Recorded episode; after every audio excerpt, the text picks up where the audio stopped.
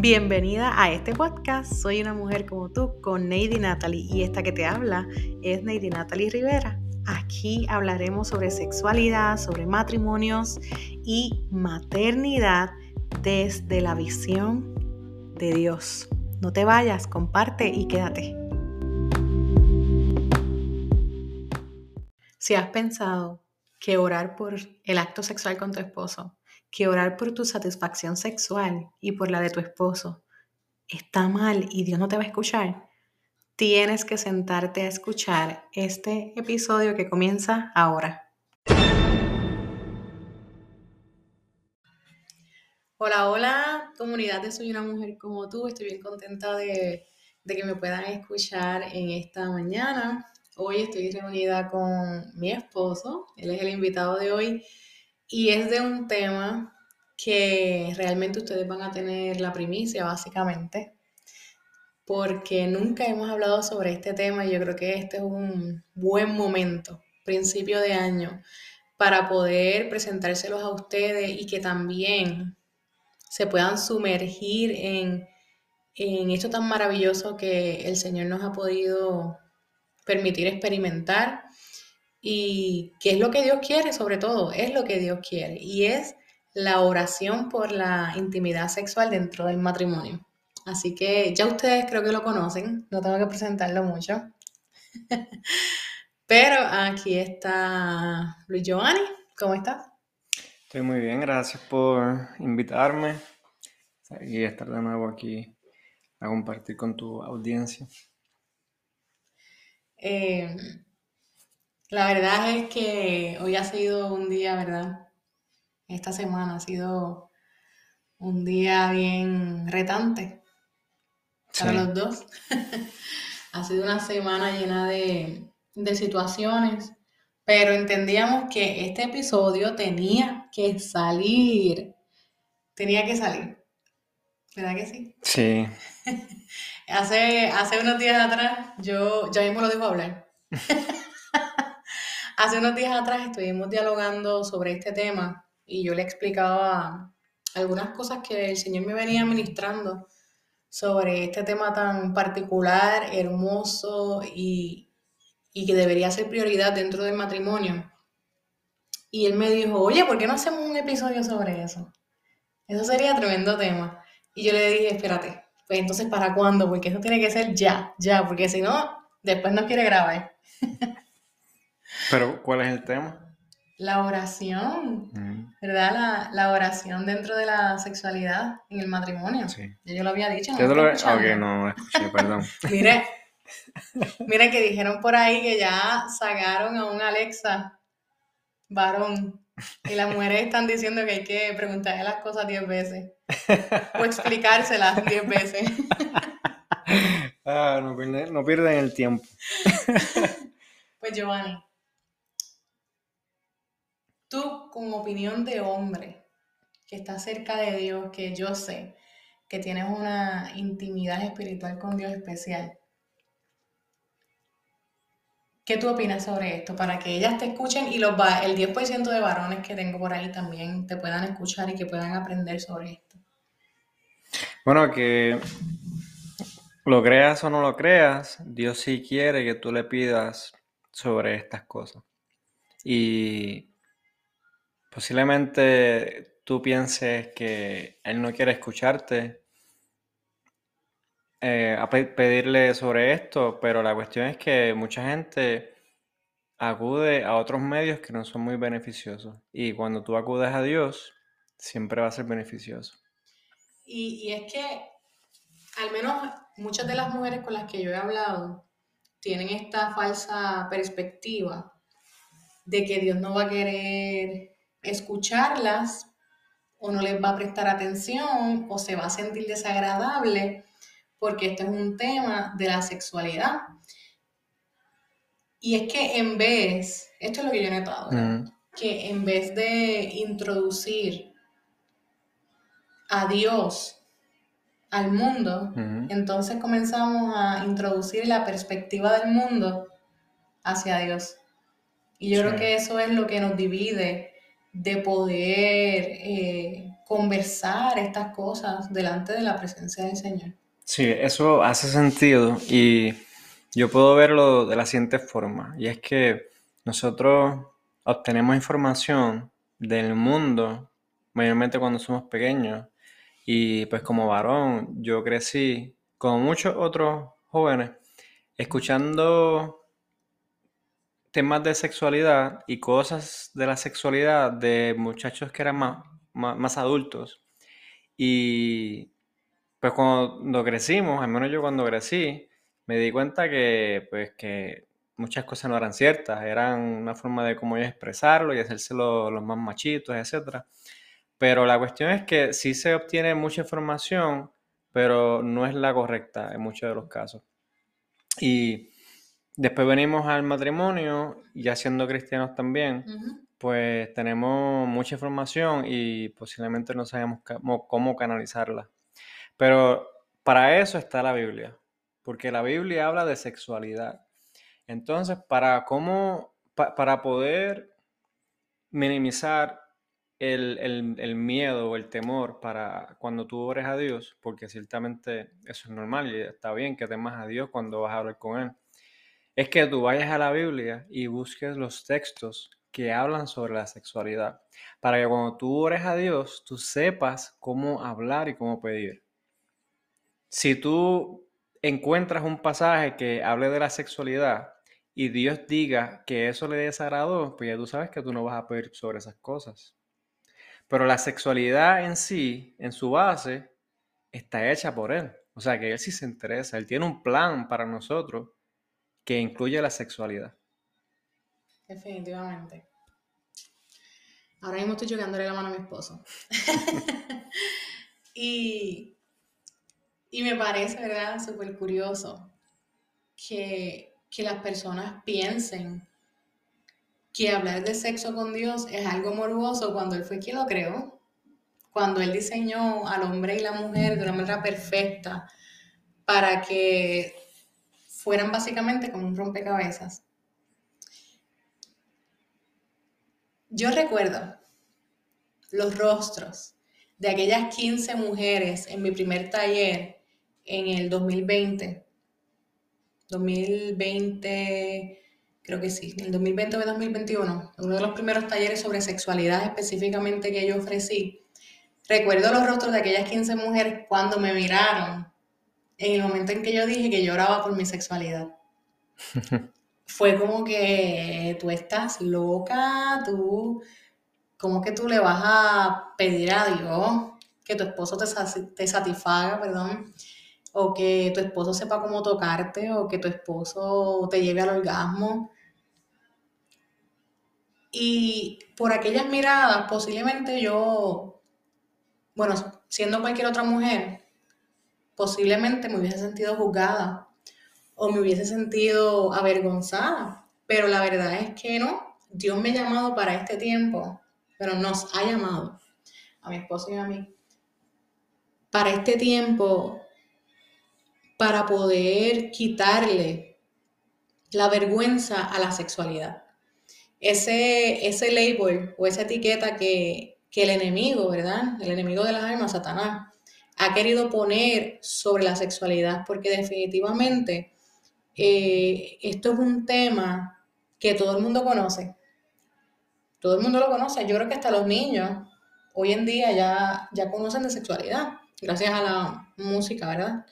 y a las películas y novelas, pero no lo conocen desde la perspectiva de Dios. Y nunca se ha escuchado, o al menos yo nunca he escuchado desde un altar, ¿verdad? Dentro de una congregación, predicar sobre que la, sobre la responsabilidad que tiene el esposo de satisfacer a su, a su esposa y la responsabilidad que tiene la esposa de satisfacer a su esposo. No nos han enseñado a orar por esto. Se tiene como algo secundario, algo, algo tan hermoso y maravilloso que Dios nos regaló solamente a los matrimonios. Y nadie se ocupa por enseñarnos a administrarlo. Y nadie se ocupa por enseñarnos a orar por algo tan delicado como es la sexualidad que en muchos matrimonios eh, está la pornografía. En muchos matrimonios la pornografía es un, un traspié gigante para el hombre, mucho más para el hombre que para la mujer.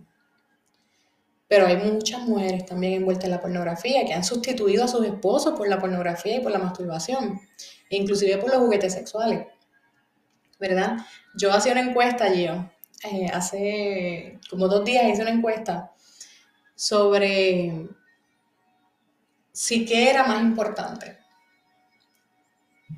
Orar por los enfermos u orar por mm. la Um, por la pureza sexual del esposo. Y hubo muchas que me escribieron que era más importante orar por los enfermos.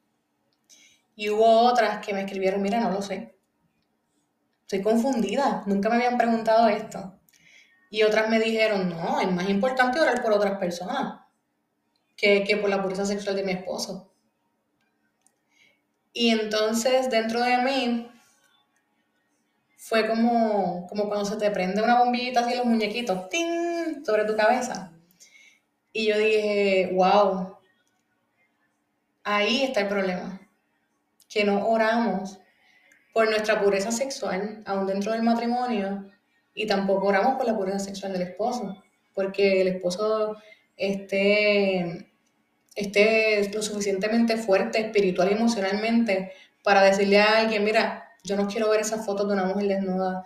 O mira, no, no voy a ir al juego de tal, tal día a tu casa porque es que los muchachos se ponen a, hacer bromas demasiado fuertes que me inducen a mí a desear otras mujeres y yo respeto a mi esposa. O que el esposo sea lo suficientemente fuerte espiritualmente como para identificar cuando frecuentar un lugar le hace pensar en otras mujeres que no sean su esposa. Y entonces eso nos toca a nosotras orar por eso, ¿verdad? ¿Qué tú crees de eso? Pues yo estoy 100% de acuerdo. Y ciertamente Dios está dispuesto a, escucharnos en todas nuestras oraciones. Y eso es algo ilimitado. Y eso es algo que Dios le repetía al pueblo de Israel, que todo lo que hicieran lo hicieran para Él y en su nombre. Entonces, si, si nosotros no, no, no nos preocupamos por nuestra, nuestra pureza y nuestra intimidad sexual con nuestra pareja, pues realmente es como abrirle una brecha al, enemigo.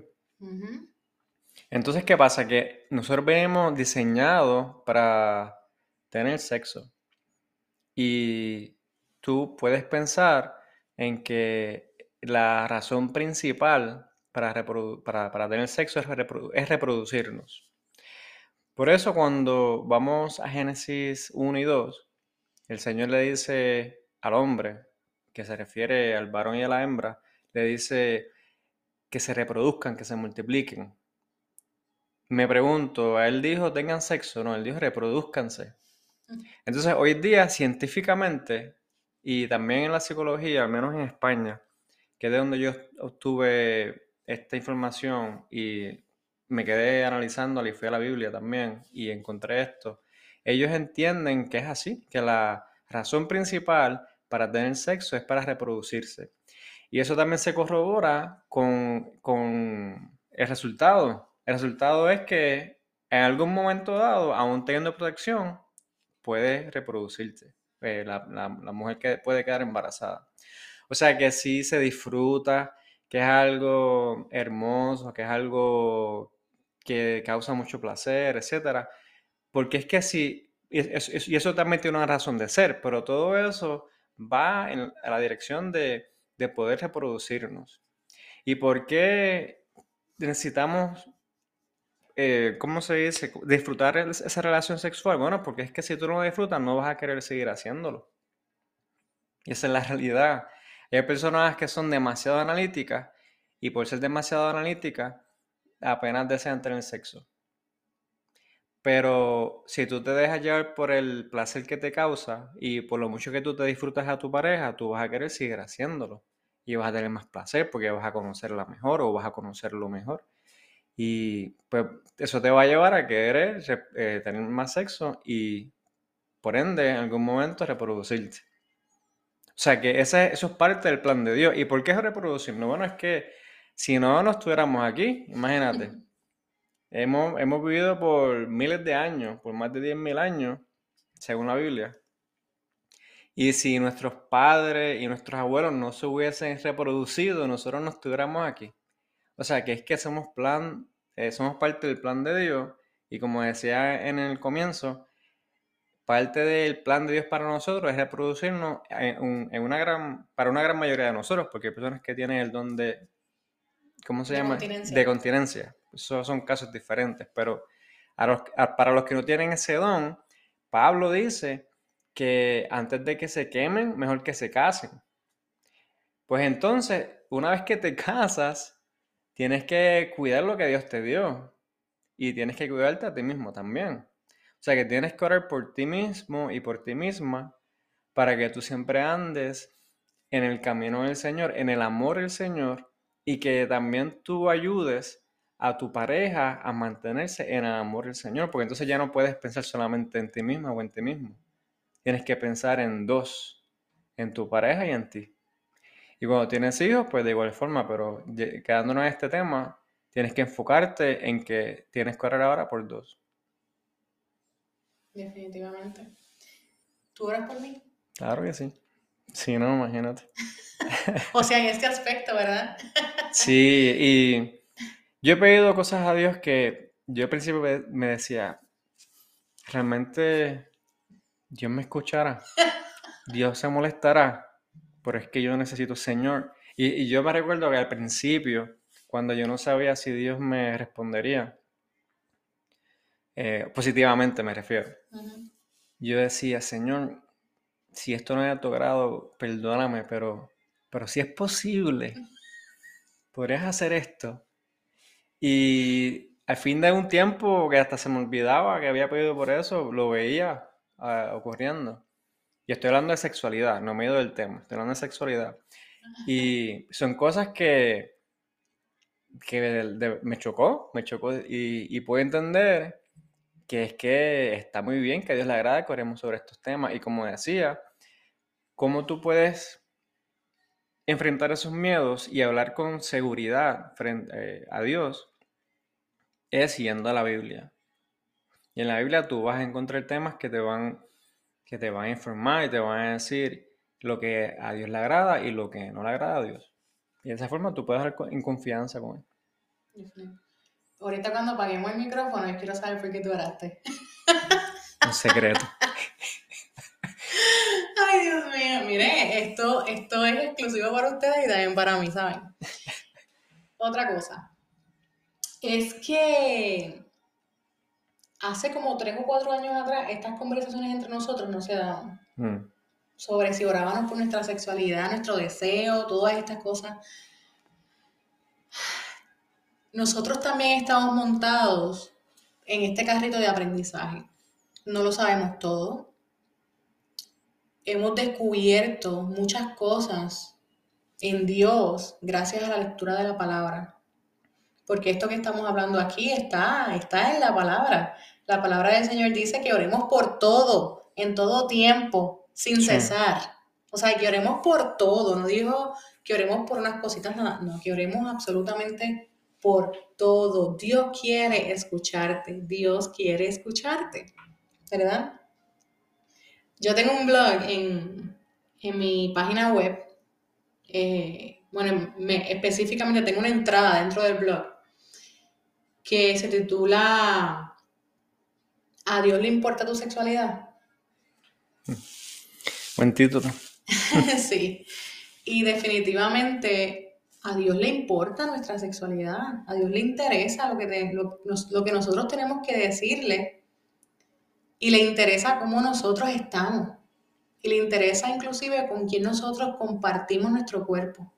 Sí. Y por eso, y por eso específicamente, es importante que nosotros no hagamos yugo desigual. Porque una persona que no conozca a Dios, y escúchenme bien, las solteras que tienen novio o que están buscando, si nosotros tenemos, buscamos una pareja que no conozca a Dios, te va a llevar a que tú llegues a prácticas que no son adecuadas para la presencia del Señor. Y eso es lo que convierte la sexualidad dentro del matrimonio en morbosa.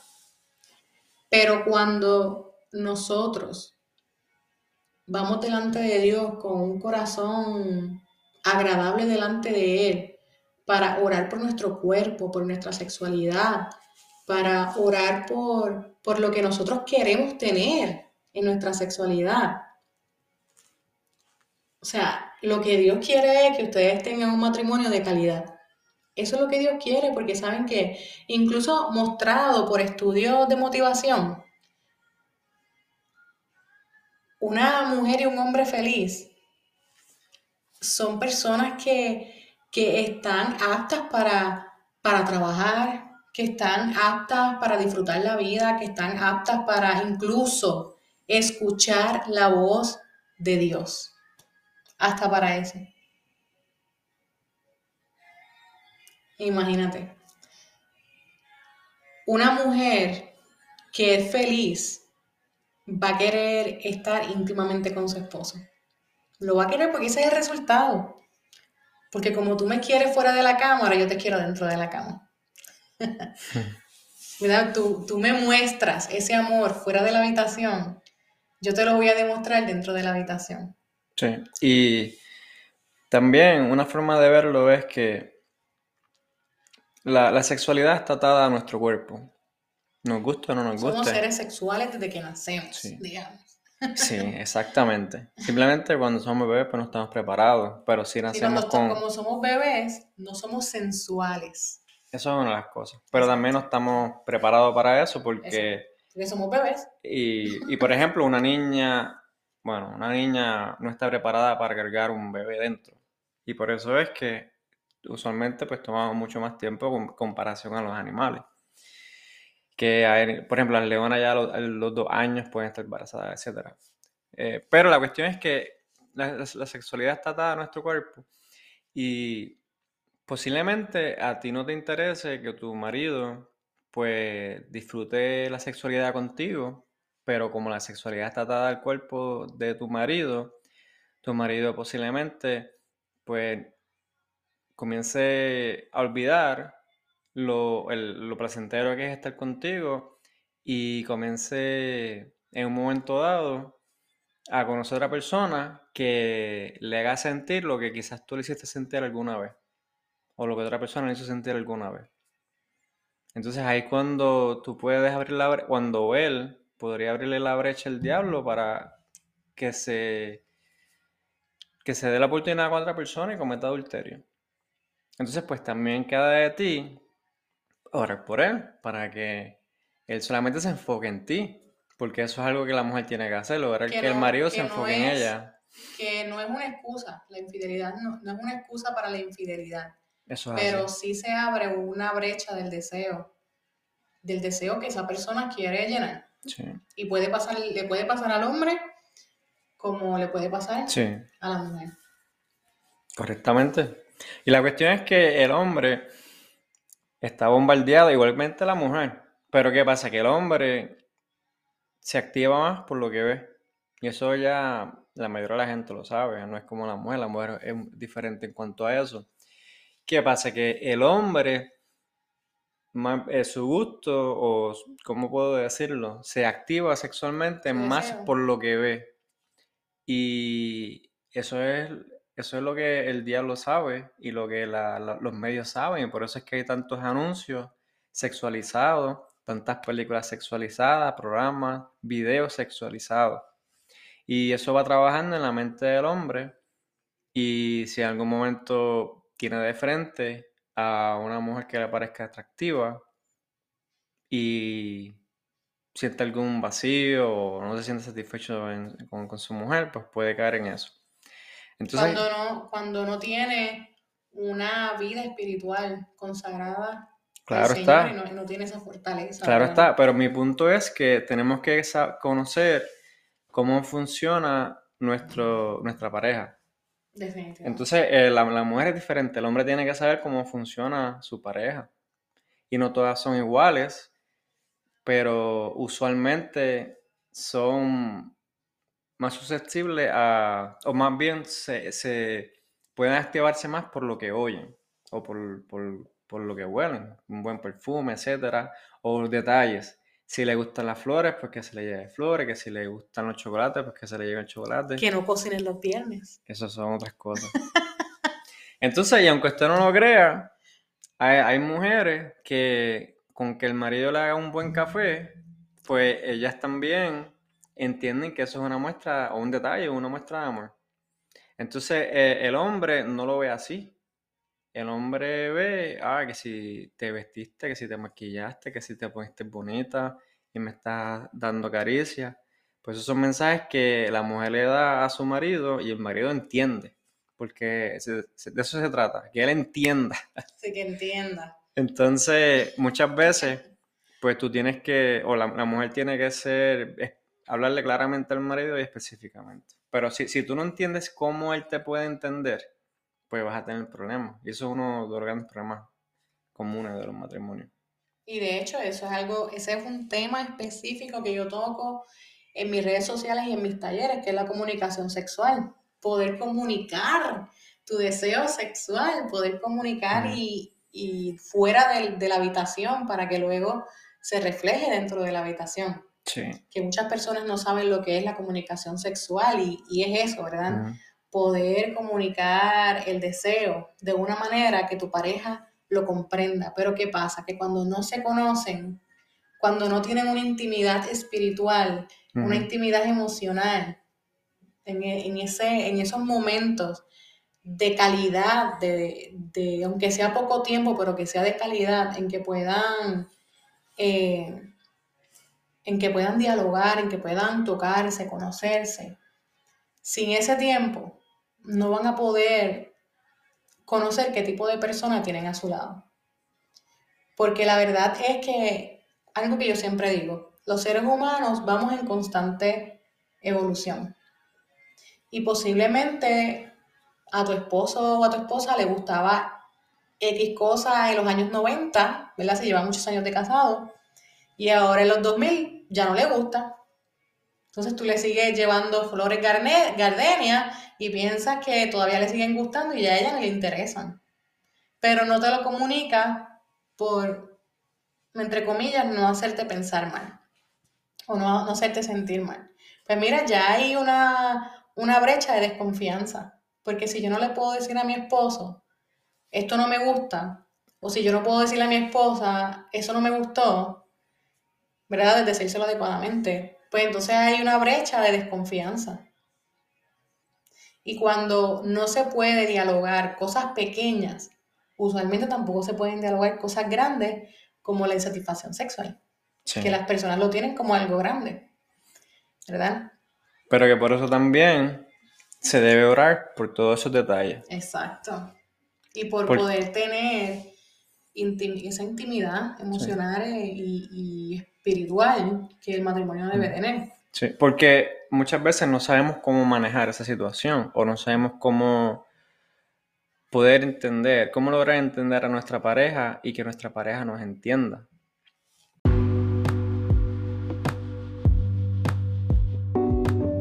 Si no te has perdido esta primera parte, uy, tienes que quedarte a escuchar la segunda parte el próximo jueves. Pero antes de irme, necesito decirte, invitarte a mi próximo evento online, la intimidad espiritual en la sexualidad matrimonial. Te espero el 15 de enero. No te lo puedes perder.